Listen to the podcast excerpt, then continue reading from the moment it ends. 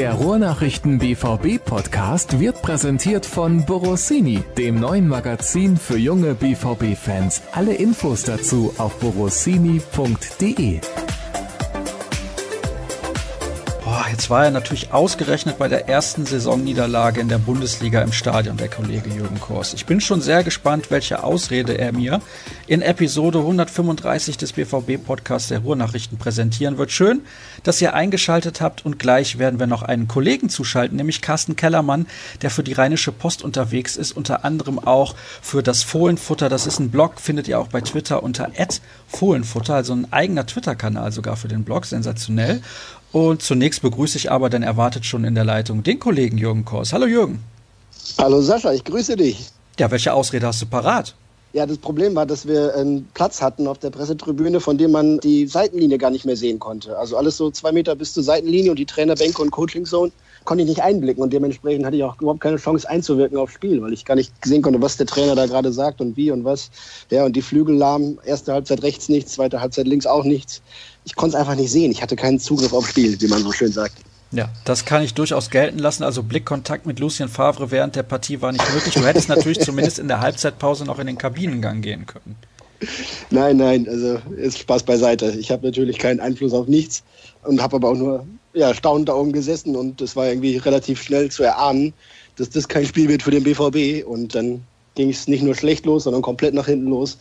Ja, und irgendwie, selbst nach dem 0 zu 2 denkst du ja immer noch, oh, der BVB hat schon so viele Spiele gedreht diese Saison, das kannst du noch nicht abschreiben, aber ehrlich geglaubt habe ich es nicht mehr, weil da zu viele Faktoren insgesamt dann eigentlich gegensprachen.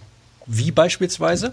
die ganze Einstellung zum Spiel. Ich glaube, der BVB hat, hat viel getan, aber hat sich irgendwie an ein paar Vorgaben nicht gehalten, die Spieler auf dem Platz und hat äh, zwei Kilometer abgespult, aber ist irgendwie nicht in die gefährlichen Räume richtig reingekommen, hat es nicht geschafft, über außen so viel Tempo zu machen, mal Lücken zu reißen, trotzdem parallel immer hinten anfällig, hat im Mittelfeld ein paar Bälle verloren oder auch, auch haben Angriffsbemühungen, wo dann irgendwelche Ballverluste waren, die man so nicht kennt und irgendwie das Spiel lief so, wie es für einen Außenseiter kommen muss. Du gehst irgendwie 1-0 in Führung, kannst sogar das 2-0 nachlegen und dann warten und hinten dicht machen. Und das hat die Düsseldorfer irgendwie berauscht. Die haben früh gespürt, dass da was möglich ist an dem Abend und ich glaube, der BVB hatte irgendwie, ja, so im, im, Kopf irgendwie, wir müssen irgendwie diese drei Punkte mitnehmen, aber hat dann, wie Lucien Favre es formuliert hat, einfach vergessen zu spielen und dementsprechend dann, ja, kaum Torchancen rausgespielt. Ne? In der ersten Halbzeit ein Abseitstor und ein wirklich harmloser Schuss von Mario Götze und in der zweiten Halbzeit dann ja, der Treffer kurz vor Schluss zum 1 zu 2, aber ehrlich gesagt, mehr war da ja auch nicht und das ist dann ja schon bezeichnend. Dieser Luke Bacchio, ne? Ist der wirklich so gut? Ist der so präsent, wenn man im Stadion den auch spielen sieht? Ja, ist schon ein auffälliger Spieler, klar. Aber da ehrlich gesagt will ich jetzt fast sagen, dass ich sauer war. Denn es ist ja absolut allen bekannt in der Bundesliga, wie Düsseldorf versucht, ihn einzusetzen und wie sie spielen. Da braucht man ja nicht mal in die Videoanalyse zu gehen. Ne? Das den Ball lang nach vorne pöllen und der schnelle Hase da hinterher flitzt und den Ball reinschiebt. Das weiß der BVB, das haben sie bestimmt in drei taktischen Vorbesprechungen angesprochen. Das passiert in der dritten Minute des Spiels das erste Mal und spätestens dann muss doch wirklich allen klar sein, wir müssen hier irgendwie ein bisschen anders staffeln, wir müssen das Zentrum ein bisschen verdichten, dass da kein langer Ball da vorne reingespielt werden kann. Und dann passiert das eine Viertelstunde später wieder. Da steht 0-1 und ab da ja, ging es einfach ja, auch gar nicht mehr voran beim BVB. Verstehe ich nicht, wie das passieren kann, obwohl es ja allen so klar ist und so offensichtlich ist. Dann haben sich offensichtlich ein paar nicht an die Vorgaben und Marschrouten gehalten und taktisch einfach nicht clever agiert. Es gibt ja Hörerfragen zu diesem Spiel. Ich habe ja extra getwittert. Bitte, liebe Leute, Fragen zu den beiden Spielen gegen Düsseldorf und Gladbach. Was kommt?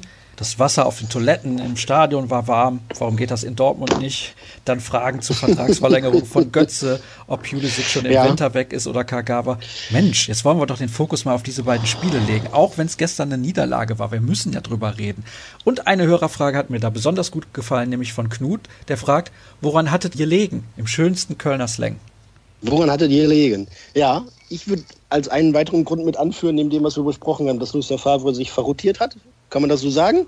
Das mit der Rotation übertrieben hat. Ich meine gar nicht in der Menge der Spieler, die er ausgetauscht hat, aber geballt halt in der Offensive. Auf vier Positionen, drei neue Spieler, dazu zweieinhalb, die formschwach sind, nämlich Christian Pulisic und Jakob Brünn-Larsen und eigentlich auch Mario Götze.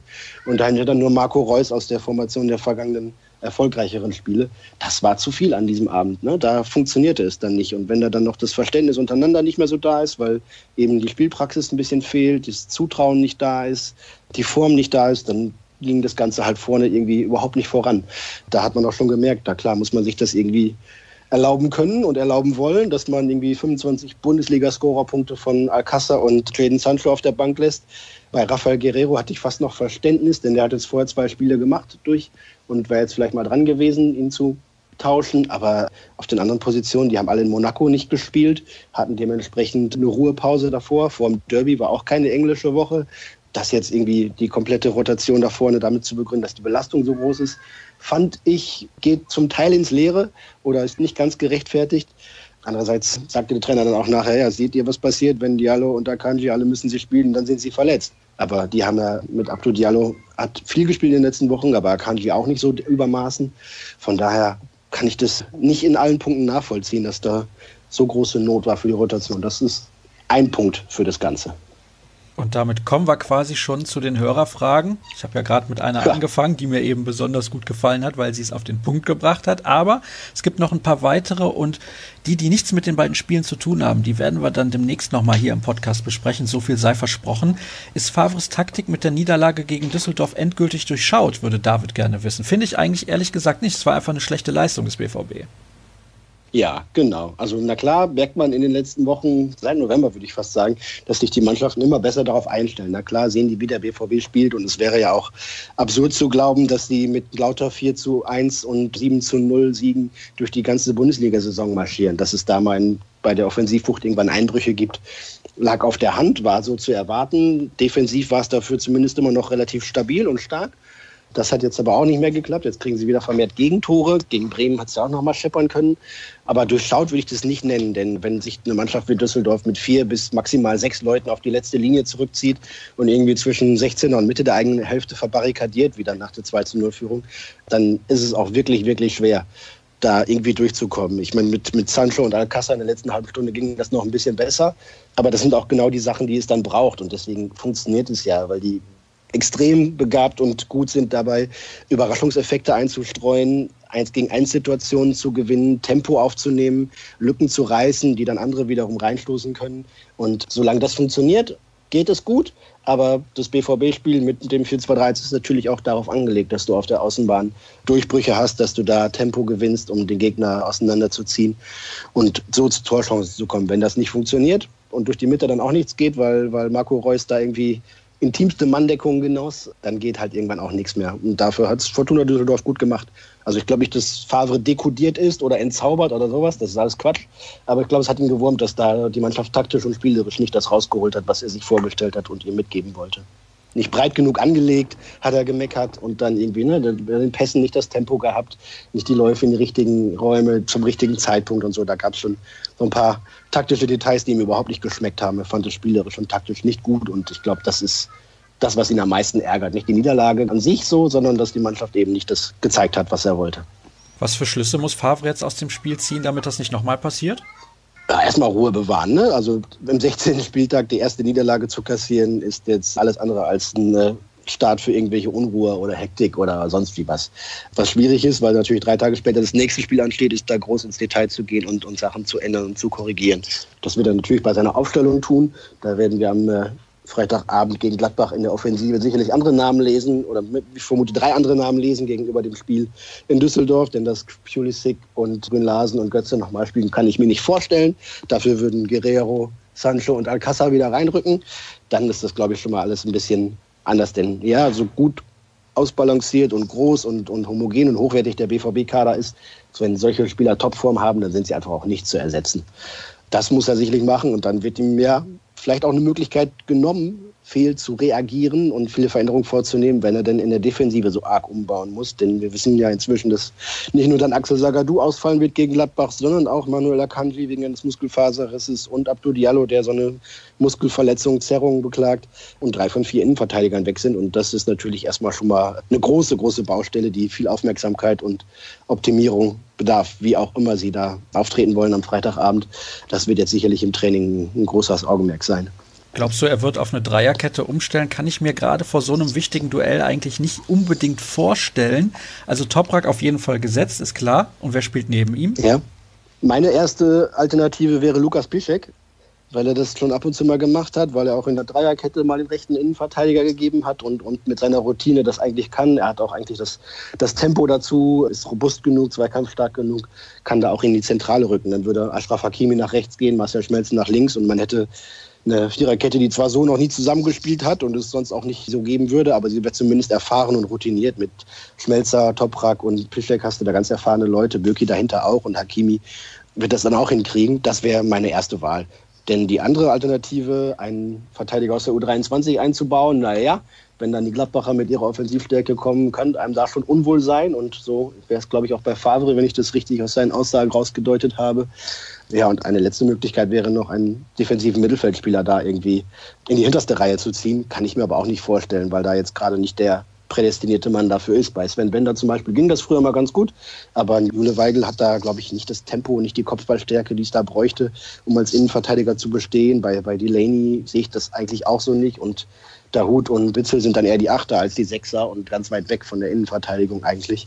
Ja, also meine erste Variante wäre die, dass Lukas Piszczek in die Zentrale rückt und rechts dann Hakimi spielt. Aber du brauchst ja zumindest noch einen Innenverteidiger auf der Bank. Wer könnte das dann sein? Amos Pieper vielleicht?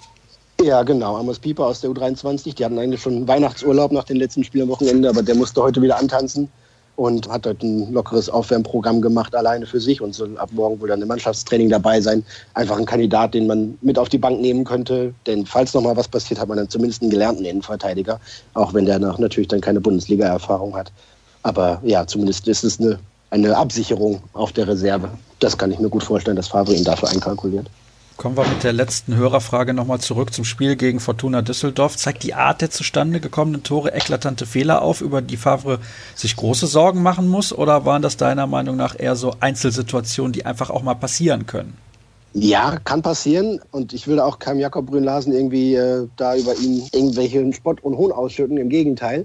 Aber wenn du natürlich hörst und hörst und hörst und hörst, dass du dir keine einfachen Ballverluste erlaubst und gar nicht in solchen Räumen auf dem Feld, dann sollte es natürlich nach Möglichkeit auch nicht passieren. Na klar kann man einem, einem Teenager das immer verzeihen und das darf passieren, das muss man ihm auch zugestehen.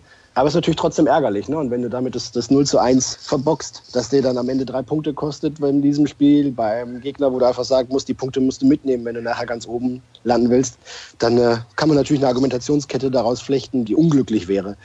Das kann so passieren, es darf aber nicht passieren, weil, wie gesagt, ne, es war klar, wie Düsseldorf spielt und es ist auch bei anderen Mannschaften klar, wie sie spielen. Und dann, ja, glaube ich, ist Favre der Erste, der so taktisch perfektionistisch veranlagt ist, dass er sagt, so, wir können irgendwie mal einen Zweikampf verlieren oder man kann mal irgendwie unglücklich aussehen. Aber Sachen, die man vorher weiß und die man anspricht und auf die man sich einstellen muss, die sollte man dann besser nicht mehr falsch machen.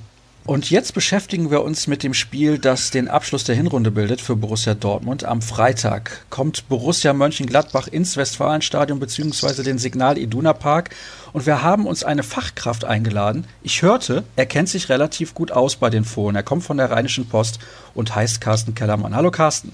Ja, hallo, guten Tag, schönen guten Tag ins Ruhrgebiet. Was kannst du uns sagen zur Elf vom Niederrhein? Da läuft es ja momentan eigentlich richtig gut. Ja, also ich habe vor einiger Zeit mal mit, mit Berti Vogts gesprochen, dem, dem großen Urborussen, dem Rekordspieler von Gladbach. Und er fand diese ganze Saison richtig gut, weil er sagte, das könnte eine Saison werden, in der alle Borussen richtig viel Freude haben. Und er meinte, sowohl die grün-schwarze, die viele Gladbacher ja als die große Borussia bezeichnen, und die andere, also ihm gefällt das richtig gut und ich muss sagen, bisher macht die Saison aus Gladbacher Sicht ja richtig Spaß, weil so wie in Dortmund auch ein sehr, sehr offensiver Fußball gepflegt wird, was ja sozusagen bei beiden Vereinen auch in der DNA liegt. Also im Moment macht es Spaß, Gladbach zu gucken. Zuletzt in Hoffenheim zwar keine Tore gesehen, beziehungsweise in Sinsheim gegen Hoffenheim keine Tore gesehen, aber viele, viele Chancen. Dafür Hoffenheim eine sehr verteidigende Borussia. Und naja, das ist vielleicht so ein bisschen der Maßstab auch für den Freitag. Also Gladbach kann auch hinten dicht halten unter Druck. Und zu Hause gegen Nürnberg hat man jetzt am Dienstag auch keinen Treffer kassiert. Genau, also Jan Sommer, der Torwart, ist zum siebten Mal in der Saison ohne Gegentor geblieben, hat auch wieder, genau wie in Hoffenheim, gerade am Anfang zwei richtig gute Bälle rausgeholt. Und grundsätzlich kann man sagen, dass das Spiel gegen Nürnberg natürlich so eins war, was wahrscheinlich die Dortmunder auch kennen. Ein Gegner, der relativ tief steht. Irgendwann muss man dann halt die, die Lücke finden, wie der ein oder andere Trainer zu sagen pflegt. Wenn man sie dann früh findet, dann kann es ein hohes Ergebnis geben So war es ja, glaube ich, in Dortmund mit dem 7-0. Gladbach hat gestern ein bisschen länger gebraucht, hat eine Person von Torgan Hazard noch einen Elfmeter verschossen, hat in der ersten Halbzeit vielleicht auch ein bisschen pomadig gespielt, hat es vielleicht schon nicht so ganz ernsthaft angegangen, aber nach der Pause dann sehr ernsthaft, hat dann auch verdient die beiden Tore geschossen, hätte noch ein bisschen mehr rausmachen können. Aber insgesamt war es, glaube ich, so ein Sieg, der in so einem Spiel völlig in Ordnung ist. Ein Arbeitssieg, ohne dass man geglänzt hat, aber drei Punkte. Und das ist das Wichtigste momentan. Zehn Siege, drei Unentschieden, drei Niederlagen, 33 Punkte auf jeden Fall, egal wie es jetzt ausgeht am Freitag. Eine super Hinrunde für die Fohlen, meiner Meinung nach. Du hast jetzt eben schon den Offensivfußball angesprochen. Warum funktioniert denn dieser Offensivfußball? Das ist ja jetzt nicht nur Torgen Hazard, der da ein bisschen heraussticht, zumindest meiner Meinung nach. Was sind die anderen Gründe dafür? Also zunächst mal natürlich, dass Dieter Hecking, der Trainer, das System umgestellt hat in ein 4-3-3, ein offensives 4-3-3 mit zwei Achtern. Das heißt also, die Gladbach haben jetzt fünf Offensivkräfte immer auf dem Platz. Und da ist besonders, hat sich in den ersten Wochen und Monaten der Saison Jonas Hofmann verdient gemacht, der sozusagen der Chefanläufer in Gladbach ist, der immer die Attacke nach vorne schiebt und den Gegner attackiert am eigenen Strafraum. In München zum Beispiel hat das hervorragend funktioniert. 3 zu 0 gewonnen. Das war natürlich das herausragende Auswärtsspiel der Hinrunde. Und insgesamt war das, glaube ich, das Signal für die ganze Mannschaft, das Dieter Hecking da gesetzt hat, einfach nicht mehr so viel quer zu spielen, nicht mehr so viel zu suchen, zu warten, so, so ja, abwartend zu sein, sondern einfach mal mehr Risiko auch zu gehen. Und, und das hat dem ganzen Gladbacher Spiel gut getan. Und wenn man so ein bisschen historisch wird, das ist eigentlich so das Fohlenspiel, das auch Hennes Weißweiler damals gepflegt hat viel Offensive, viel Spaß daran, Tore zu schießen. Naja gut, und ich glaube, die Fans leiden nicht gerade drunter. Also Jürgen, wenn ich den Carsten so reden höre, muss uns da jetzt Angst und Bange werden? Ja, was heißt Angst und Bange? Wir persönlich haben ja nichts zu verlieren. Aber ja, ich freue mich über die Gladbacher auch. Die haben ja im vergangenen Jahr nach einer wirklich schwachen Rückrunde ja, überlegt, wie es weitergeht und haben in meinen Augen die absolut goldrichtigen Entscheidungen gefunden, nämlich sich wieder selbst treu zu sein und Offensivfußball zu spielen. Das haben sie vorher auch toll gemacht. Das ist auch noch ein bisschen das Erbe von Favre vielleicht. Das kann Carsten noch ein bisschen besser erklären, auch wirklich schnell nach vorne zu spielen, geschickte Attacken zu setzen, ein tolles Umschaltspiel zu haben. Und ja, da sind ja auch Leute dabei, die man kennt, aber denen man das jetzt vielleicht nicht zugetraut hat, wie Jonas Hofmann, ne, der in Dortmund den Durchbruch nicht geschafft hat und in Gladbach auch jahrelang nicht, aber jetzt plötzlich richtig zündet. Matthias Ginter in der Abwehr, glaube ich, ist auch ein, auch ein wichtiger Faktor inzwischen, der da große Stabilität und Konstanz in sehr gute Leistungen gebracht hat. Ja, und vorne hast du natürlich mit Hazard, Player, dann noch Stindl, der jetzt wieder zurückgekommen ist und diversen anderen noch viele, viele Möglichkeiten. Ne? Wenn man überlegt, dass so Leute wie Fabian Johnson oder Patrick Herrmann da ja schon gar nicht mehr die erste Geige spielen, dann sieht man schon, dass die Gladbacher da gar nicht schlecht aufgestellt sind. Ja, ich meine, ganz kurz Einwurf. Interessant ist ja, dass ja beide Mannschaften so ein bisschen vom anderen Club profitieren. Ne? Du hast gerade schon gesagt, Jürgen, Jonas Hofmann, Matthias Ginter, Ex-Dortmunder. In Dortmund natürlich mit Marco Reus und, und Lucien Favre und Manfred Steves, dem Co-Trainer, Ex-Gladbacher unterwegs. Und ich glaube, das liegt auch so ein bisschen daran, weil beide Vereine ja schon einen ähnlichen Grundansatz haben. Heute sagt man DNA in der modernen Fußballsprache. Es geht wirklich darum, offensiv zu sein, Tore zu schießen und Spaß am Spiel auch zu haben. Und, und beide Mannschaften sind, glaube ich, schon seit Jahren die, die immer versuchen, den Fußball zu pflegen. Und wenn man das dann auch noch, sagen wir mal, in offensiven Ausprägungen macht, dann kommt auch schnell der Spaß dazu. Und ich glaube, das ist einfach das, was auch diese gesamte Bundesliga-Saison auszeichnet, dass die Mannschaften wieder etwas offensiver denken. Das ist ja schön zu sehen. Also dieses Defensivgehabe, was wir in den letzten Jahren hatten, das hat mir persönlich überhaupt keinen Spaß gemacht. Genau. Und ich glaube, dass gerade die beiden Borussias, das muss man einfach so sagen, immer schon oder oft schon auch dafür gestanden haben, dass sie beide eben eher mal offensiv denken als defensiv. Und ich persönlich finde gerade dieses Borussen-Duell immer richtig spannend, weil das im Gegensatz zu dem Revierderby und dem rheinischen Derby, da mögen jetzt alle Hardcore-Fans verzeihen, die immer so ein bisschen verkrampfter sind und vielleicht so unter der ganz großen Rivalität untergehen. Aber Gladbach-Dortmund war ja immer ein Spiel, in dem unheimlich viel los war. In der Geschichte auch immer wieder Spiele an, an ganz neuralgischen Punkten. Ich glaube, das allererste Spiel damals in der Oberliga war, glaube ich, ein 5 zu 4 für Dortmund, was dann annulliert wurde, weil ein Spieler nicht eingesetzt werden durfte. Dann gab es das letzte Spiel am Bökelberg vor dem Abstieg. Der Gladbacher vor dem ersten war auch Borussia Dortmund zu Gast. Das erste mhm. Spiel im Borussia Park war auch Gast Borussia Dortmund, hat 3-2 da gewonnen damals. Und immer wieder gab es diese Spiele, das 12 zu 0 von Gladbach kennt, glaube ich, auch jeder, der sich so ein bisschen im Fußball auskennt. Also immer Spiele gewesen, die so eine ganz besondere Bedeutung haben in sich Und ich glaube, da kann man natürlich jetzt am Freitag sagen, erster gegen zweiter und einfach zwei Mannschaften, die richtig Spaß am Fußball haben. Ich würde mich nicht wundern, wenn es ein richtig cooles Spiel wird. Darüber sprechen wir gleich. Ich möchte noch kurz auf ein, zwei Personalien eingehen im Gladbacher Kader, der meiner Meinung nach so breit aufgestellt ist wie seit vielen Jahren. Nicht unter anderem auch deswegen, weil Alassane Plea so richtig eingeschlagen hat. Das ist der Rekordtransfer in der Gladbacher Vereinshistorie. Und vor der Saison haben alle gesagt, hm, was machen Sie denn da? Warum holen Sie den denn? Aber der funktioniert richtig gut. Genau, und, und das ist ein entscheidender Faktor, der im vergangenen Jahr, wenn man sich zurückerinnert, kam ja Raul Bobadilla also das war dann sozusagen die Light-Version eines Alassane Player, der dann auch, also einmal, weil er eben Raul Bobadilla ist und zum Zweiten, weil er eben dann auch viel verletzt war.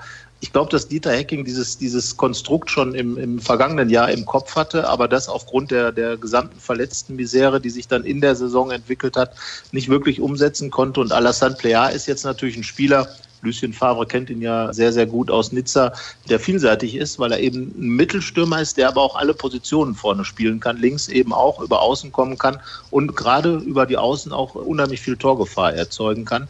So hat Gladbach dann es tatsächlich geschafft, einen Mittelstürmer zu finden. Man hat jahrelang eigentlich gesucht, ein Luc de Jong ist da zum Beispiel gewesen, der zu sehr vielleicht Mittelstürmer war oder nur Mittelstürmer war. Aber jetzt hat man einen, der eben auch in dieses, dieses Kombinationsspiel, dieses Gladbach-Tiki-Taka, was Lucien Favre ja auch über die Jahre erfunden und gepflegt hat, was jetzt fortgesetzt wird in, in ein bisschen mehr im, im, sagen wir mal, etwas nüchternen Hacking-Stil, der, der dann doch mehr auf Attacke noch geht, als das Favre vielleicht getan hat damals. Und da passt Player wunderbar rein, hat jetzt sein neuntes Saisontor geschossen gegen Nürnberg, genau wie ein Torgan Hazard. Und das war schon ein ganz entscheidender Kniff auch für dieses 4-3-3-System, was ja auch ein bisschen mehr mittelstürmerig ausgerichtet ist. Und es funktioniert, wie du gerade angesprochen hast, relativ gut. Auch Torgan Hazard bereits neun Saisontreffer, klar, er schießt die Elfmeter und verschießt sie teilweise auch, aber trotzdem, er hat an Torgefährlichkeit deutlich zugenommen. Das war ja in der Vergangenheit immer so ein bisschen das Problem bei ihm. Jonas Hofmann haben wir eben auch schon angesprochen, fünf Saisontore. Ich weiß nicht, ob er vorher überhaupt mal fünf Bundesligatore insgesamt hatte. Aber Jürgen, wenn du ja. Carsten zuhörst, bestätigt sich da mein Eindruck von eben, Gladbach richtig stark zu erwarten an diesem Freitag? Ja, unbedingt. Ich hoffe, dass sie die personellen Probleme, die sie ja auch mit sich rumschleppen, da nicht zu große Auswirkungen haben. Ansonsten ist Gladbach ja einer der unangenehmsten Gegner. Immer, also im Borussia Park sowieso und auch auswärts eigentlich würde ich mir von der Grundherangehensweise erstmal ähnlich vorstellen, wie das die, die Bremer versucht haben, in Dortmund auch mitzuspielen, nur dass die Gladbacher dann qualitativ noch auf vielen Positionen ein bisschen besser besetzt sind. Und das wird dem, den BVB vor größte Probleme stellen, zumal die Dortmunder Verletzungsprobleme ja eh ein eigenes Buch schreiben für dieses Spiel schon vorab. Gladbach ist unangenehm zu spielen. Da sind so viele, die dann den Unterschied machen können an einzelnen Tagen. Ja, und die sind sehr kompakt, sehr diszipliniert. Ne? Bei, bei allem Offensivdrang und bei aller Lust am Angreifen sind sie einfach eine Mannschaft, die, die wirklich kompakt stehen kann, die die Räume richtig verdichtet, wenn es denn nötig ist. Und eben sehr, sehr ausgereift. Das muss man tatsächlich sagen. Und nicht umsonst haben sie jetzt nach 16 Spielen 33 Punkte, die zweitbeste Offensive, eine der besten Defensiven. Also da stimmt das Gesamtpaket komplett. Und ich glaube, die, die Stimmung rund um die Borussia ist glänzend, kann ich mir vorstellen. Ja, auf jeden Fall. Also, wer viele Leute auch so ein bisschen grummelig waren am Ende der letzten Saison mit dem neunten Platz, wurde viel verschenkt, weil trotz aller verletzten Misere war halt mehr drin. Und jetzt scheint es so zu sein, und das hat auch das Spiel gegen Nürnberg gezeigt, dass die Gladbacher irgendwie so dieses Gewinnen, dieses Siegergehen so ein bisschen mehr ähm, implantiert bekommen von Dieter Hecking. Und ich bin mal gespannt, da, da würde mich mal auch interessieren, wie du dazu denkst, Jürgen, denn es sind ja auf beiden Seiten auch Co-Trainer mit im Spiel. Frank Geideck auf der einen Seite ganz eng mit Lucien Favre zusammengearbeitet, auf der anderen Seite Manfred Steves, gebürtiger Mönchengladbacher muss man da nicht vielleicht sogar, das ging mir gerade so durch den Kopf, befürchten, dass man sich taktisch gegenseitig so ein bisschen aufhebt, weil sich beide Trainerstäbe eben wirklich richtig gut kennen. Steves war ja auch noch in Gladbach, als Dieter Hecking da angefangen hat. Die Gefahr, siehst du die? Ja, ich glaube schon, dass es aber eh keine großen Geheimnisse gibt ne, bei den Bundesliga-Clubs. Und wir wissen ja, dass Lucien Favre jede Mannschaft stundenlang im Video analysiert. Und natürlich kennt er vielleicht den anderen Gladbacher noch besser. Und man weiß vielleicht noch ein paar mehr Hintergründe und Zusammenhänge, gerade wenn Spieler dabei sind oder sowas, ne, die man auch bis in ihre kleinsten Details und Schwächen und Stärken kennt und seine eigenen Mann eben darauf einstellen kann. Ob sich das aufhebt, weiß ich nicht. Da sie ja vermutlich unterschiedliche Systeme spielen, besteht jetzt nicht die allergrößte Gefahr, dass es so ein, so ein Schachmatt, so ein Pari-Pari wird. Von daher, ja, kann passieren, aber es liegt auch viel daran, wie der BVB dann in die Gänge kommt. Ne? Wenn sie wieder ihre Offensivpower wie gegen Bremen und in einigen Spielen vorher richtig ins Rollen bekommen, dann wird es auch für Gladbach schwer, wenn sie dann im Spielaufbau wieder ein bisschen behäbig sind und die Gladbacher geschickt darauf lauern, dass sie die wenigen Umschaltmomente, die ihnen die Dortmunder geben, auch nutzen, dann kann es auch andersrum ausgehen. Mal schauen, aber ich würde sagen, dass ganz viel darauf ankommt, wer sich dann im Zentrum durchsetzt. Ne? Und wenn die Gladbacher mit einem, mit einem 4-3-3 spielen, dann kommt es darauf an, wie viele Leute sie in Überzahl ins Mittelfeld bekommen oder ob das dem BVB dann eher gelingt und wer da dann letztendlich die Hoheit bekommt. Denn nach, nach vorne sind sie beide bärenstark, hinten haben sie beide vielleicht ein paar anfällige Personalien, aber im Mittelfeld wird dann entschieden werden müssen, wer da die Hoheit hat und wer sich mit seinem Spielstil eher durchsetzen kann. Beide haben ja auch, wie du gerade schon gesagt hast, ihre Probleme. Jetzt haben die Gladbacher, Matthias Ginter fällt ja auf jeden Fall aus. Also seine Rückkehr zumindest auf dem Platz fällt dann flach, weil er sich ja schwer im Gesicht verletzt hat. Und dafür ist dann ein Eigengewächs reingekommen, Jordan Bayer. Und der hat jetzt in Hoffenheim richtig gutes Spiel gemacht. Und ich würde mal sagen, wenn Hoffenheim den Offensivpower richtig in die Gänge bekommt, was an dem Tag so war, da muss man auch schon einiges in die Waagschale werfen. Da haben er und Nico Elvedi der sich allerdings auch gegen Nürnberg eine Platzwunde zugezogen hat. Das war also nicht das Spiel oder der Spieltag der Borussia-Verteidiger offenbar generell, weil ja die Dortmunder auch schweren Aderlass hatten. Da bin ich dann mal gespannt. Wenn Elvedi spielt, wird wahrscheinlich er wieder mit Bayer zusammenspielen. Ansonsten ist Tobias Strobel auch immer einer, der in die, in die Abwehr reinrücken kann. Bei Toni Janschke wird es ja. auch eng. Und vorne, was du gerade gesagt hast, gerade so dieses, dieses Überzahl im Mittelfeld schaffen, das haben die Gladbacher in München überragend hinbekommen. Lag auch an Lars Stindl, der ja so diese ich sag mal, ein bisschen pinselige Spielweise hat, der überall auf dem Platz so hin und her wischt und macht und tut. Und ja, wenn, wenn der fit ist, und das steht halt auch noch ein bisschen offen, wird sich vielleicht morgen entscheiden, vielleicht aber auch erst am Spieltag. Er hatte sich am operierten Sprunggelenk verletzt in Hoffenheim. Nicht schwer, aber die Frage ist, kann er zurückkehren? Also wenn Stindl und vielleicht sogar auch Jonas Hofmann zurückkommen, dann wäre das für Gladbach natürlich schon eine gute Sache, die beide mit ihren Balleroberungen in München die Bayern ziemlich unter Druck gesetzt haben. Ansonsten wird wahrscheinlich wieder Alassane Plea im, im, Zentrum spielen und dann ist die Frage, wie die Außen besetzt werden. Patrick Herrmann könnte in Frage kommen, schneller Spieler über den Flügel. Fabian Johnson hat jetzt rechter Verteidiger gespielt, gerade seine Lieblingsposition. Naja, also da bin ich mal gespannt, hängt alles noch so ein bisschen in der Luft personell. Dieter Hecking verrät normalerweise nichts, also müssen wir uns alle ein bisschen gedulden, bis dann am Freitag um 19.30 Uhr, glaube ich, der Ausstellungsbogen kommt. Bei Favre hört es sich ja heute auch nicht so an, als wenn er schon genau weiß, zumindest offiziell, wer dann da verteidigen soll oder wer nicht. Darum, ja, personell, also ich glaube, es wird eher die Offensive entscheidend mit sein oder vielleicht sogar, kommt drauf an, wer den anderen dann am besten ausguckt. Das wollte ich übrigens gerade sagen. Bei Lucien Favre weiß man auch immer sehr, sehr spät nichts und dann ein kleines bisschen mehr und dann wird es offiziell. Also normalerweise müssen wir uns auch immer sehr, sehr gedulden. Einen Spieler würde ich gerne noch ansprechen, den du auch gerade angesprochen hast, Carsten, denn in meinem Freundeskreis befindet sich wahrscheinlich der größte Nico LWD-Kritiker, den es überhaupt gibt auf diesem Planeten. Ich finde okay. aber, dass der Kollege eine sehr gute Entwicklung genommen hat. Der hat auch mit 22 Jahren fast schon 100 Bundesligaspiele absolviert und das macht sich mittlerweile bemerkbar. Genau, also ich glaube, der Dieter Hecking hat das zuletzt mal gesagt, dass Nico Elvedi bei vielen Leuten unterm Radar fliegt. Also ich finde ihn auch richtig gut und ich weiß auch, dass Dieter Hecking also vom ersten Tag an unheimlich große Stücke auf Elvedi gehalten hat. Man muss sich ja mal überlegen, der ist gekommen, als Lucien Favre noch Trainer war, also in der Saison, als Dortmund dann am ersten Spieltag sozusagen mit dem 4 zu 0 Sieg Lucien Favres letzte Zeit dann in Gladbach eingeläutet hat. Elvedi war dann sozusagen noch auf der Weide. Dann kam ja André Schubert, hat Borussia umgekrempelt auf eine Dreierkette und ausgerechnet sein Debüt, sein Startelfdebüt als Dreierkettendebüt hat Nico Elvedi gegen Bayern München gegeben, beim 3 zu 1 Sieg gegen Bayern. Ich meine, perfekteres Debüt kann man sich ja nicht ausrechnen. Und seitdem spielt er immer. Also der ist sehr, sehr resistent, selten mal verletzt und, und auch jemand, der sich stetig verbessert. Sein Marktwert ist jetzt inzwischen auch richtig angestiegen. Die Gladbach haben ihn damals für vier Millionen aus Zürich geholt alle haben sich gefragt, warum zahlt man für einen 18-Jährigen aus Zürich 4 Millionen. Inzwischen finde ich, da bin ich ganz deiner Meinung, hat er das also 100 Prozent nachgewiesen. Im Moment, da Ginter fehlt, ist er ja Abwehrchef. Und die Art und Weise, wie er damit umgeht, ich finde ihn in den letzten beiden Spielen noch wesentlich stärker als in den Spielen davor mit Ginter an seiner Seite, weil er viel mehr Verantwortung übernimmt. Gerade in Hoffenheim unheimlich viele wichtige Bälle geklärt. Zwar nicht alle Zweikämpfe gewonnen, aber die entscheidenden. Und das sind ja dann die Verteidiger, die wirklich eine Qualität haben. Und ich meine, wir reden ja über viele Schweizer in beiden Mannschaften, die kennen sich ja auch mhm. ganz gut. Das Duell der beiden Torhüter zum Beispiel, Bürki gegen Sommer.